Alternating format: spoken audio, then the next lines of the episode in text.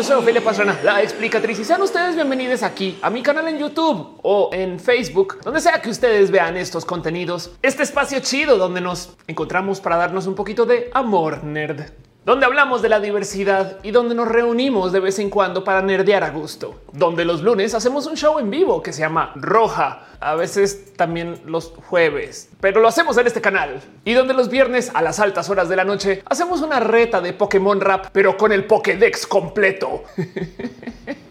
Este video fue editado por Elisa Sonrisas, la mejor transeditora del Internet. Chequen en redes sociales como Elisa Sonrisas. Déjenle un abrazo. Hoy quiero platicar de un tema que es un poco más tema de gremio, pero que lo vengo observando desde hace mucho, mucho, mucho mucho, mucho tiempo. Y es que como youtuber yo he tenido muchos acercamientos con los medios, los periódicos, los noticieros, hasta las cosas que acaban siendo publicadas en el cine, eso que se muestra antes de la película. El caso, los medios son mi vida y como youtuber pues yo soy una generadora de contenido independiente, pero no le quita que cuando me entero que algo sucede en X noticiero, pues suelen ser también personas que en últimas de algún modo u otro son mis colegas o alguien que he conocido. El caso, el tema de los medios me trae con mucho interés porque hoy en día que vivimos en esta época del Internet, me he encontrado que muchas personas han saltado de sus medios al Internet. No es queja, solamente me divierte mucho observar cómo estas personas que hace unos años me decían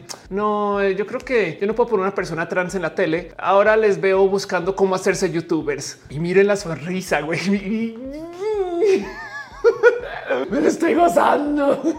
Pero como sea, rencores de lado, hay algo ahí que observar acerca de cómo los medios se han desarrollado en los últimos años. Y cuando hablo de los medios, pues sí, puede ser un periódico, un noticiero, o puede ser simplemente el cómo alguien reportea cosas para su página de Facebook o algo así. Como sea, los medios masivos, estos que conocemos como establecidos, que nunca nos van a mentir, pues claro que hoy sabemos que sí nos mienten un chingo. Y entonces en eso quiero dedicarle este pequeño episodio de hoy a analizar un poquito el cómo llegamos a esta rara situación donde los medios no nos dicen la verdad, donde los noticieros están rotos y donde los periódicos dejaron de existir, aunque no dejaron de existir porque todavía los conseguimos en redes, pero dejaron de existir. ¿Cómo era eso? si ustedes tienen la edad para recordar haber visto Top Gun en VHS o para ese chiste, para recordar haber visto alguna película en VHS, puede que también recuerden esta escena de su padre en la mañana leyendo el periódico a la hora del desayuno o habrán visto a alguien en el metro, en el camión, en algún espacio leyendo un periódico así completamente desdoblado y, enterándose de las noticias cosa que hoy en día como que no sucede tanto. Yo sé que hay de ustedes quien todavía tiene padres que abre su periódico en la mañana, pero esto es incrementalmente más difícil de encontrar hoy en día. En la época del Internet, todo el mundo recibe sus noticias vía Twitter o directo de los sitios y van a los sitios todas las mañanas. Puede pasar, pero como sea, sí es verdad que los periódicos han ido en declive desde hace mucho, mucho, mucho tiempo, tanto que ya fue noticia que los periódicos van en declive y como que se discutió mucho que se van a acabar los periódicos y mister misteriosamente ahí siguen, pero en Internet. Y desde lo personal, yo creo que es más preocupante no el hecho de que los periódicos se estén acabando, sino del cómo los periódicos de hoy subsisten, porque han tenido que hacerse sujetos de artimañas y trucos y cosas que como que te dan un poquito de dolor de estómago ver que suceda. Yo sé que en los 90 los noticieros hablaban de chupacabras y de cosas que eran pues, misteriosas, pero que todavía llegaban al periódico por algún motivo u otro, como los horóscopos y las múltiples leyendas urbanas que también se reporteaban. Pero es que hoy en día esto ya con descaro. Cada semana aparecen dos o tres o cinco noticias de cosas que en últimas con mero leer la noticia te das cuenta que no puede ser verdad. ¿Cómo es posible que venga un meteorito que la NASA no vio o que el hombre lobo esté caminando por Chiapas y que encima de que sucedan estas cosas de suceder, que reciban tanta cobertura por parte de los medios? Porque parecería que en algunos casos es casi que 24 7 seguimos persiguiendo al hombre lobo en Chiapas. ¿Qué hacen? A ver noticieros. Motivo por el cual yo decidí inventarme una nueva ley del Internet. Ya saben, como estas que la gente se comparte con fines de hacerse la vida más alegre y amena. Pero dado que los medios son tan propensos a mentir hoy con mentiras tan evidentes, les propongo a ustedes la existencia de la ley de Stanley por Paco Stanley. Ley que propongo podría ir así. ¿Sabes tú qué tan grave está la situación que estás viviendo? Según cuántos ovnis, chupacabras, hombres lobo o meteoritos que la NASA no vio o realidades alternas estén publicando los medios. Si publican muchas de estas noticias, la cosa está está horrible. Si no están publicando nada, la cosa no está tan grave.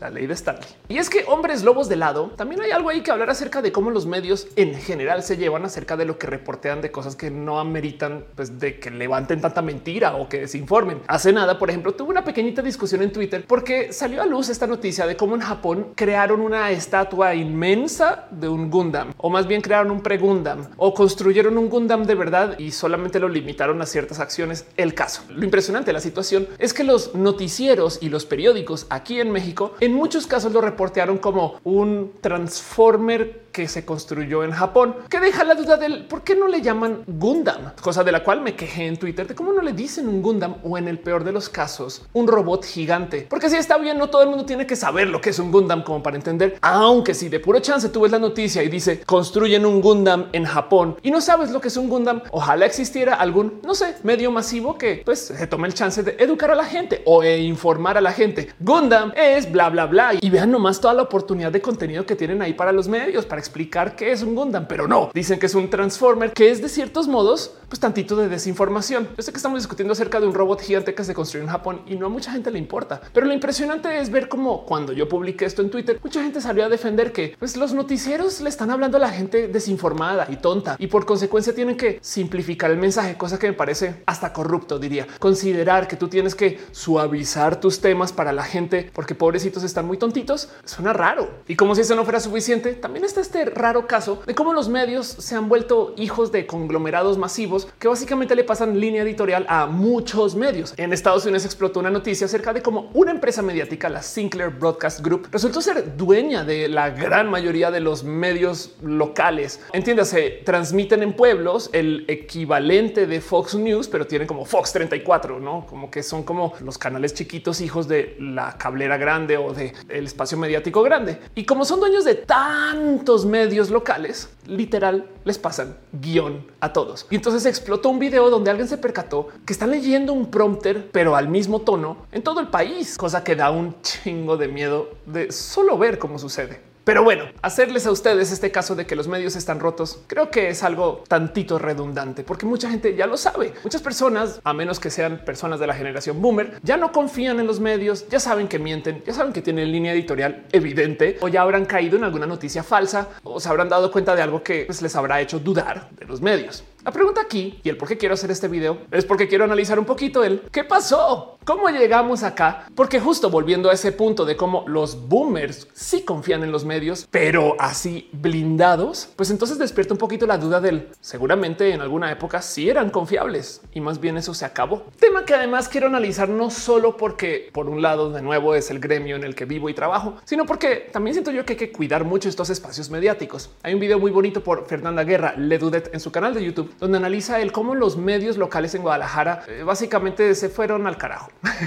La mitad del problema siendo porque muchas personas no consumen esos medios locales, entonces pues, le tienen que rascar a lo que sea para publicar. Pero la otra mitad siendo del cómo estos medios en particular antes tenían muchos más incentivos para existir y ahora como que la gente simplemente no conecta tanto con ellos. El caso, el video de Fernández es espectacular y ella desarma del total el cómo llegamos a tener estos medios locales como tan emproblemados. Dense una pasada por su canal. Yo desde lo particular también traigo una historia relacionada con esto, donde en algún momento hace dos años me di chance de pasear por pueblos pequeños en Jalisco. Y fue a lugares muy desconectados, donde al llegar a estos lugares me topaba con muchas personas que estaban misteriosamente conectadas con la monocultura del Internet. Entiéndase, llegaba a lugares que tenían población 20 mil. Y ahí en esos bellísimos ranchos jaliscienses había nerds otakus y gente fan de Nerdcore, mi viejo show de tecnología y que me seguía en redes y me quedaba yo un poquito con la duda de cómo sabes tú de esto, quienes resulta que por ser usuarios del Internet tenían acceso justo a toda esta información. Y por ser usuarios del Internet se consumían todas las noticias relacionadas con estas cosas que pasaran en Jalisco, pero de Guadalajara o de Puerto Vallarta y no de su ciudad o su pueblo o su rancho o su finca o su ejido, donde sea que estén viviendo. Por pues porque no hay ni una sola emisora, no hay ni una sola estación de radio, no hay nadie generando contenido local, menos esas seis personas que tienen ese grupito de Facebook donde suben básicamente las notas y los chismes y las fotos bonitas de lo que está pasando ahí en su sector. Y da un poco de raro pensar que la gente que domina estos medios sean personas poniendo contenido sobre Facebook. Y volviendo al video de Fer Dudet, hay algo hay que decir acerca de los medios locales, porque los medios locales son sumamente importantes para ponerle un tate quieto o un ojito encima o una mirada de cerca o de lejos a los políticos locales. Así que son una herramienta súper necesaria que tenemos que fortalecer y que tenemos que saber que existe. Y es raro de considerar que en muchos lugares quien domina esos medios sea Mark Zuckerberg. Pero bueno, por millones de motivos, justo quiero hacer este pequeñito análisis de por qué los medios están tan rotos hoy. Lo vuelvo a decir, si nuestros padres todavía confían en ellos, es porque algo bueno hacían antes y diría yo quizás que se acabó ese algo bueno. Pues asomémonos primero al contexto histórico del cómo llegaron a ser los medios televisivos, los medios de hoy. Resulta, aunque esto varía según el país donde vivan ustedes, que los gobiernos solían pagar acceso para que se generaran estos noticieros en toda la tele abierta, donde el incentivo se ponía de tal modo para que se generaran los medios de modos independientes. Por ejemplo, en Estados Unidos era un completo requisito darle un espacio a un noticiero si tú ibas a poner un canal de transmisión de cualquier cosa. Y a eso de las 8 o 9 de la noche, paraban todos los contenidos y pasaba el noticiero. Como estamos hablando de la tele abierta, entonces las productoras, así fuera del canal A, B, 1, 7, 3, lo que sea, de cierto modo trabajan de modos muy similares. Así que las noticias que se pues, mencionaban también eran medianamente similares, porque también en esa época los noticieros tenían una visión de las noticias que hoy en día se maneja muy poco. Y es que solo te querían informar de los sucesos. La idea era que tú decidías si lo que te mostraban era bueno o malo, no necesariamente que te dijeran esto que te presentamos es horrible y vas a tener que actuar como si fuera horrible porque te decimos que es horrible, cosa que hoy en día pasa un poco más. Y yo sé que es súper, súper fácil salir y decir, claro, es que las redes sociales arruinaron con eso cuando llegaron, hicieron que nos comenzáramos a discutir por de todo. Pero la realidad del momento, cuando los noticieros se comenzaron como a fragmentar y se comenzaron a volver estas como peleas de gallo al aire o cosas así que son hoy en día, fue cuando llegó la tele por cable. Cuando aparecen las cableras, técnicamente cambian el modelo de negocios del cómo consumimos los medios, porque al tener tu tele por cable, pues tú decides qué canales quieres ver y los canales están segmentados según intereses de la audiencia. Tienes un canal de niños, uno de adultos, uno de cosas bien de acción cool derechista y otro de cosas muy de la diversidad y entonces de, de izquierda. en fin, el sistema de las cableras era ese, segmentar los contenidos. Y entonces nace, por ejemplo, en este entonces el Cable News Network, CNN, quien no solo trae la valiente propuesta de hacer contenidos noticiosos para las cableras, sino que también propone que debería de funcionar como canal de noticias de 24 horas. Esto era inédito en ese entonces. De hecho, generar 24 horas de contenido en general era raro. Yo tengo vagos recuerdos de cómo la tele después de cierta hora se acababa cuando era muy chiqui, porque ya tengo 265 años y tengo estos recuerdos. Pero como sea, ya ven que aquí arrancan los problemas, porque al tener tu canal de noticias de cierto segmento con cierto enfoque y canal de noticias con otro segmento y otro enfoque, entonces ahora tú como noticiero tienes la labor de no solo solo informar con sesgo, sino de hablar mal de los otros, porque tienes que convencer a la gente que salte a tu canal y que de cierto modo solo ahí van a recibir la verdad. Y esto no es lo más grave en esto de cómo las noticias de hoy acabaron siendo tan deformes a comparación de lo que teníamos antes, sino que estas noticias para cablera, encima de estar generando segmentos específicos diseñados para atraer audiencias específicas, también comenzaron a ofrecer tantito de opinión. Esto puede ser un reflejo de cómo a medida que se genera más infodemia o a medida de que ya estando en familia con un segmento específico que la gente ya siente que pues, es parte de un grupo en particular al cual se le puede hablar diferente porque ya está prefiltrado, pues entonces como que ya en esta confianza se comienza a hablar más acerca de la opinión. O a lo mejor también nacen estos shows mero en respuesta pues a que tienen 24 horas por llenar. Como sea, las noticias de cablera, o sea, las noticias segmentadas, también le trajeron a la propuesta no solo el leerte las noticias, sino el darte la opinión, el decirte qué pensar. Irónicamente, los shows que mejor logran conectar con la gente ni siquiera son los shows de noticias con sesgo o con enfoque, sino hoy en día resultaron ser los shows de comedia. Se han dado cuenta como los Colbert Report y los Daily Show y los shows como el de Chumel justo son eso, noticieros, pero te estoy dando noticias de verdad y bajita la mano te digo qué pensar. Para muchas personas esto es muy cómodo porque en un mundo donde tú no sabes si te están diciendo la verdad, que alguien te diga no es que si no solo es verdad, sino tienes que estar furioso, te dice también el cómo reaccionar. Porque si tú recibieras un noticiero donde te dan solo los hechos, puede que te quedes pensando por un par de horas el y esto es bueno o malo, pero el comediante se va a tomar la labor de hacerte sentir a gusto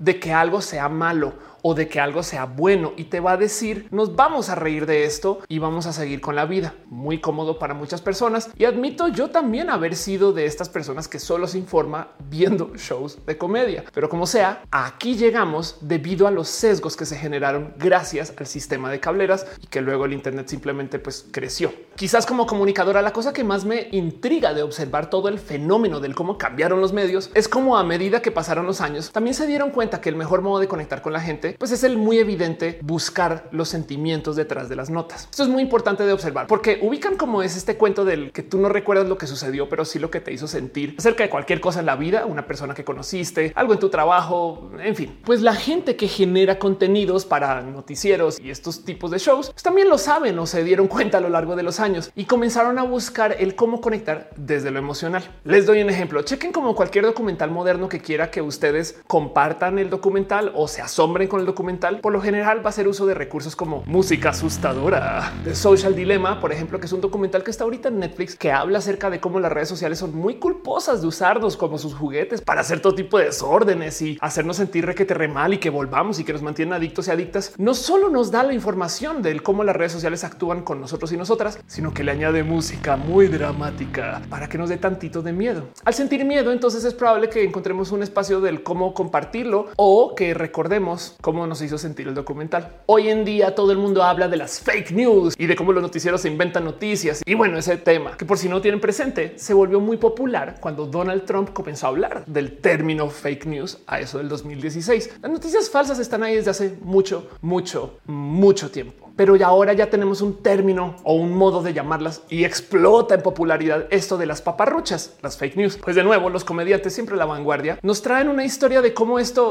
pues en últimas ya tenía una existencia, por lo menos en el ámbito mediático desde hace mucho tiempo. Stephen Colbert del Colbert Report, el famoso comediante, a eso de los 2000 hizo un show que parodiaba a los como comentaristas de ultraderecha estadounidense que estaban en la tele y él se presentaba también como un comentarista de ultraderecha, pero haciendo su parodia. Y a la hora de inaugurar el show y presentárselo al mundo, pues ahí hace como su momento de manifiesto y nos explica más o menos de qué va su show. Y se inventa una palabra para del cómo en un show de una persona de ultraderecha que solo opina las noticias, la verdad no tiene que ser tan verdad, tiene que ser verdadcita. El término en inglés que usa es truthiness y lo propone como eso que tú sientes cuando ves las noticias. El cómo lo presenta es muy divertido porque se mofa de otros presentadores de noticias, dado que es un show de comedia, y explica cómo él, en vez de leer el prompter y solo dar la información, va a leer el prompter y solo va a sentir la información.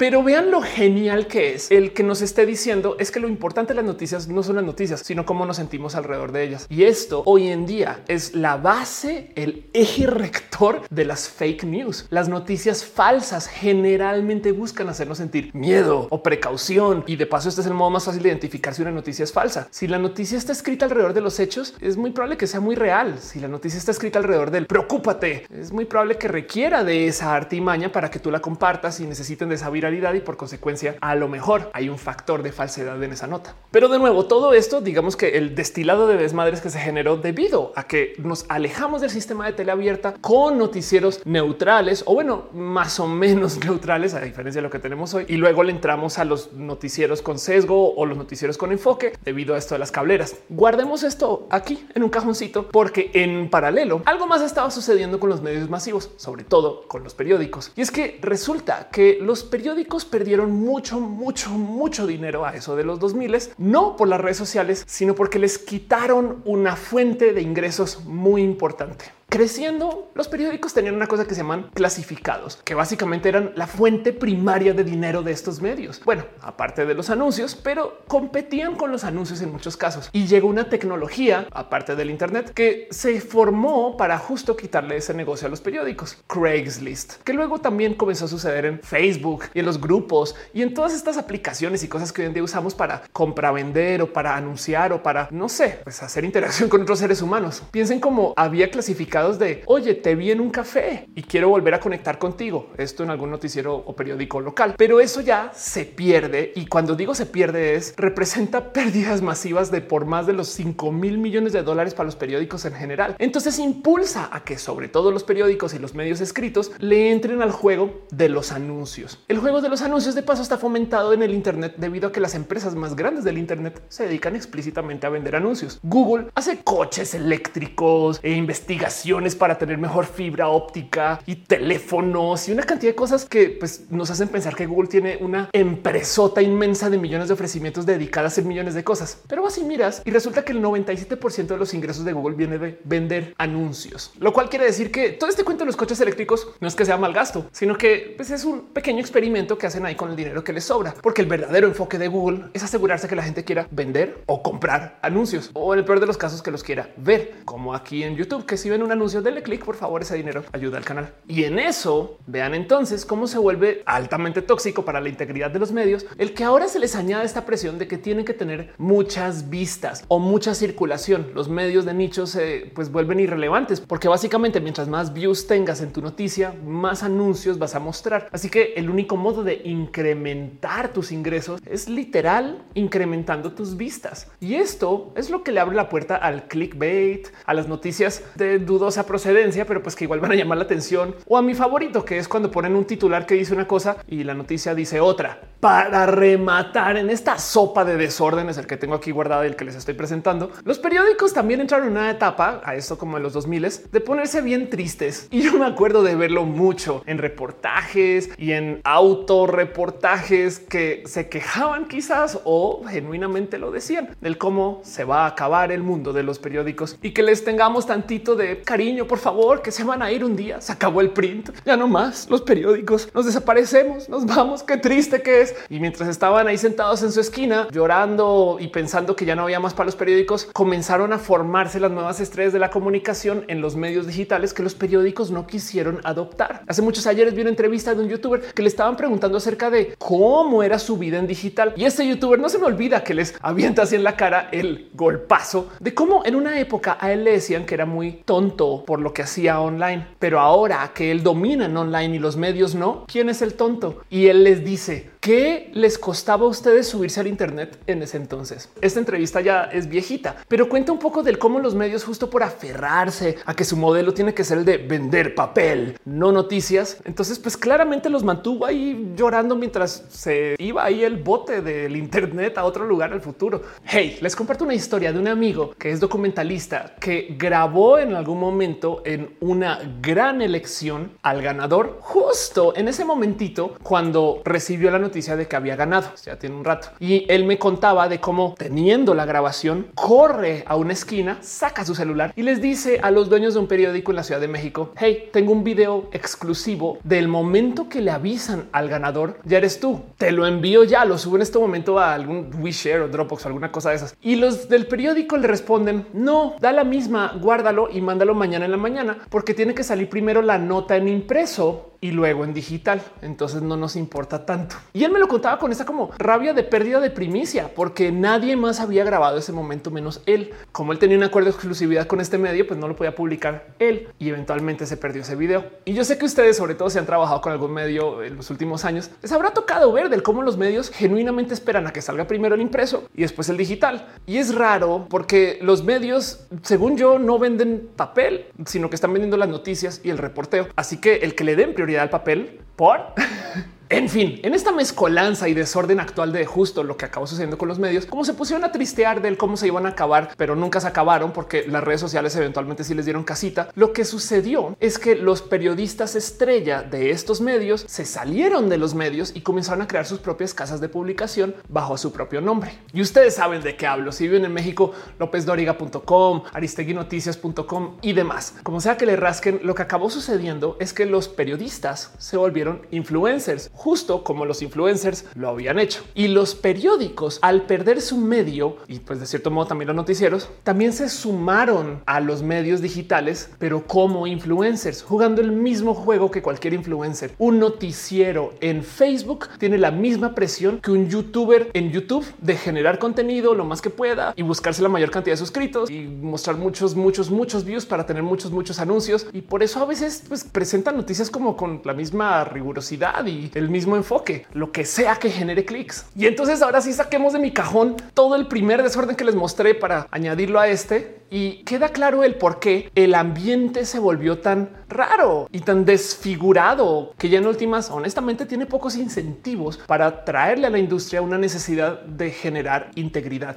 periodística. Hace nada sucedió una historia de esas que ahora se enseña mucho en clases de comunicación en Estados Unidos acerca de esto de las fake news, donde en Twitter alguien comentó que en CNN estaban mostrando algo pues, que podría ser considerado porno, pero lo dijo como de güey, lo que están diciendo ahorita en es puro porno. O sea, y ya. Eso fue lo que dijo. No estaba diciendo esta persona tuitera que estaban mostrando contenido pornográfico. Estaba diciendo que lo que estaban discutiendo podría haber sido porno, pero fue una comparación. Un tuit ese tweet fue suficiente para que todas las cableras competencia, todos los medios competencia y los medios como influencer competencia se agarraran para decir, ah, no mames, es verdad que pusieron porno en CNN y comenzaron a reportar de el tiempo que puso CNN pornografía en su transmisión, cosa que nunca sucedió. Pero como los medios lo reportaron, entonces ahora en las redes sociales se comenzó a hablar del tema. Y si le buscan en Twitter lo suficiente, se van a topar que todavía hay gente que habla de cuando sí vio ese contenido pornográfico en CNN, que nunca sucedió. Es uno de estos clásicos ejemplos de las noticias falsas que en este caso fue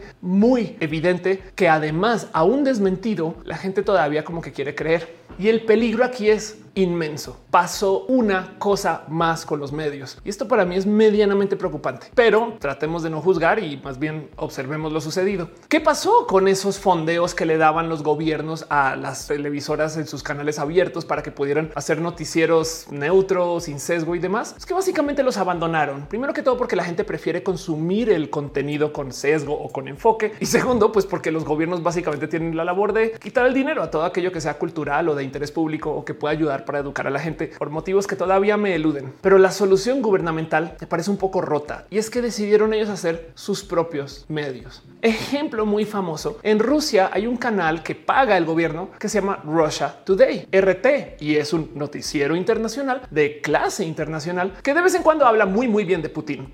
o el gobierno de Qatar que hizo Al Jazeera, que es un medio que también habla de pues, cualquier cosa a calidad internacional y que se presenta en modos muy profesionales, pero que de vez en cuando habla muy bien del mundo árabe. En Latinoamérica puede que conozcamos en vez de Al Jazeera AJ Plus, que es un medio pues cool y moderno, pero que viene de Al Jazeera y que pues básicamente tiene un enfoque muy similar. En México tenemos un ejemplo muy raro en esto de la comunicación, porque nuestro mismo presidente sale todos los días a hacer su podcast en vivo y presenta este show que se llama La Mañanera, donde pues nos da las noticias, pero no. Y pues evidentemente al ser él el que dice las cosas, domina la comunicación de todo lo que sea gobierno, porque viene pues de la fuente oficial. Esto es raro de considerar si tomamos en cuenta que pues evidentemente cada canal de cada país tiene sesgo a favor de su país. Y entonces vean dónde está el desmadre. La tele con sesgo nos tiene presentándonos noticias que pues en últimas hasta nos dicen que pensar y ya lo aceptamos. Los noticieros que nos presentan solo los hechos desaparecieron. Los gobiernos están dando las noticias como si fueran literal propaganda, solamente que escondidas dentro de un noticiero global.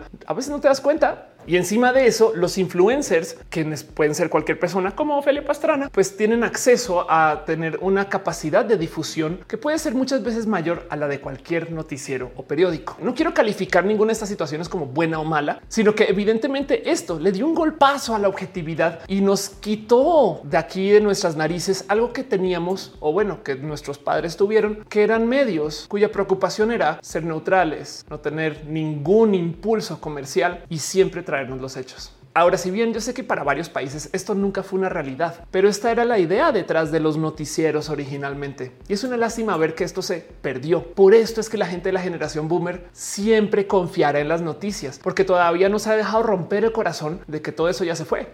Y prepárense porque vienen los deepfakes, que es esa tecnología para video manipular cualquier grabación. Y entonces vamos a perder mucha confianza en todo aquello que veamos en video. Justo este tema me parece bien divertido de analizar porque hay muchas cosas que mucha gente como que todavía no observa como la raíz del problema. Y la primera es la más evidente que de nuevo, así como los medios ya no tienen fuentes de ingreso aparte de vender anuncios, les toca tener mucho tráfico. Esto es tóxico para también los influencers. Conozco lo que quieran en youtubers que viven frustrados porque no tienen 50 mil, 100 mil o 200 mil suscritos más o un millón más porque sienten que sus videos los ven menos personas y piensan que su valor como comunicadores o como influencers o como personas de la red se puede medir solamente en sus números, no en su calidad de entrega, no en su talento, no en su conocimiento no en su análisis, sino en sus números. Y su solución para poder conseguir más números es vivir haciendo escándalos. ¿Nos han dado cuenta como todo el mundo hace escándalos ahora todo el día por cualquier cosa? Google o Facebook, en fin, es que Google no te va a pagar más si tus videos son muy buenos de su contenido, te va a pagar más si genera más views.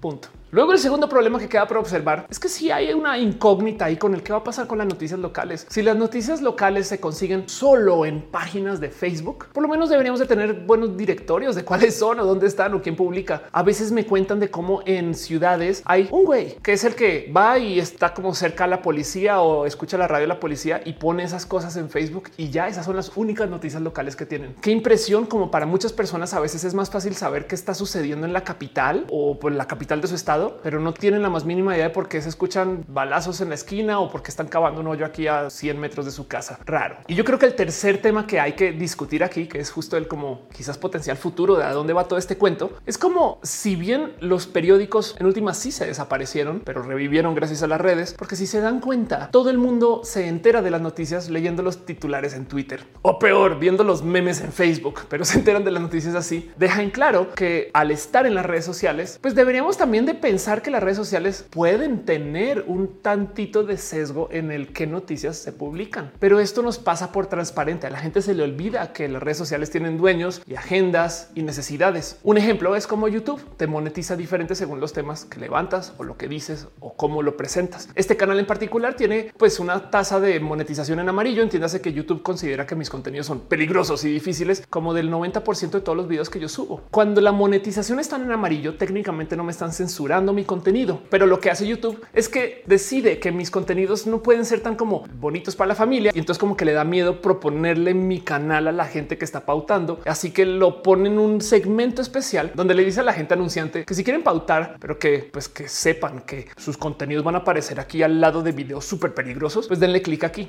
Como ese no es un predeterminado, entonces muchas menos personas pautan sobre estos videos que tienen monetización en amarillo. Como si eso no fuera suficiente, como muchas menos personas pautan, entonces YouTube lo único que dice, sabes que no lo mostremos tanto porque igual va a ser menos dinero porque tiene muchos menos anunciantes. Así que mientras mis videos estén en monetización en amarilla, cosa que se puede apelar y que a veces le toma unos días y que siempre la cambian después de un rato, pues básicamente el algoritmo lo propone menos, lo cual quiere decir que mis videos tienen menos vistas porque YouTube piensa que de lo que yo hablo, pues pueden ser temas complicados o peligrosos para los anunciantes estándar. Y ahí nomás nos deja la pregunta de si no es esto algo que deberíamos estar negociando con Google o con YouTube directamente, porque siento yo que la otra cosa que queda por observar es como para los medios, pues su labor está muy marcada y a veces muy legislada. Hay muchas cosas que los medios no pueden hacer acerca de sus fuentes o acerca de lo que dicen o de lo que podría ser contenido que pues potencialmente difame a alguien. Pero como Google y YouTube y Twitter y TikTok e Instagram pues son redes sociales, no son medios per se, entonces pues no tienen que respetar ninguna de estas reglas. Y yo creo que quizás ahí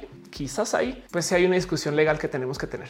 En fin, ¿qué pasó con los medios? Que llegó la tecnología que nos permite seleccionar lo que queremos consumir y los medios se ajustaron y desafortunadamente les tocó perder objetividad para poderse volver tentadores o para llamar la atención o para ser un poquito sensuales y hacer que la gente les interese este medio o noticia o tema en particular. Y las noticias por definición, si son solo informativas, no son sexy. Es una lástima que nos tocó vivir esto porque me da un poquito de envidia el cómo la generación boomer genuinamente quiere ver las noticias, pero pues aquí estamos. Pero de nuevo, como mucho en este canal, no se trata de juzgar lo sucedido, sino más bien de observar. Y se los comparto a ustedes porque les quisiera también hacer la pregunta del cómo se sienten ustedes con los medios actuales. Siento yo desde lo personal que el mejor modo de estar informado informado hoy en día es leyendo todo, no solo tomando la palabra de un medio, sino buscando el que se dijo en redes, que se opina de la noticia y viendo cómo se ha reportado en otros lugares. Ojo, así sean de medios oposición Y entonces así como que buscando en ese como diagrama de vende la misma noticia de lo que sea que se está reportando, capaz encuentras seis cosas que coinciden y esa es la verdad. Pero esto implica que cada noticia se tiene que investigar más, que Twitter sí tiene tanta validez como el noticiero o el periódico, que algún influencer a lo mejor vio algo que tú no has visto y que los comentarios pueden sí ser muy válidos. Yo considero los comentarios de este canal excesivamente valiosos para no solo mis videos, sino para mi vida. Por eso amo platicar y dialogar con ustedes. Y entonces les extiendo la pregunta, ¿cómo se sienten con los medios de hoy? ¿Qué medios consumen o a qué redes sociales van? Déjenmelo saber aquí en los comentarios y espero les haya sido medianamente útil este pequeño resumen del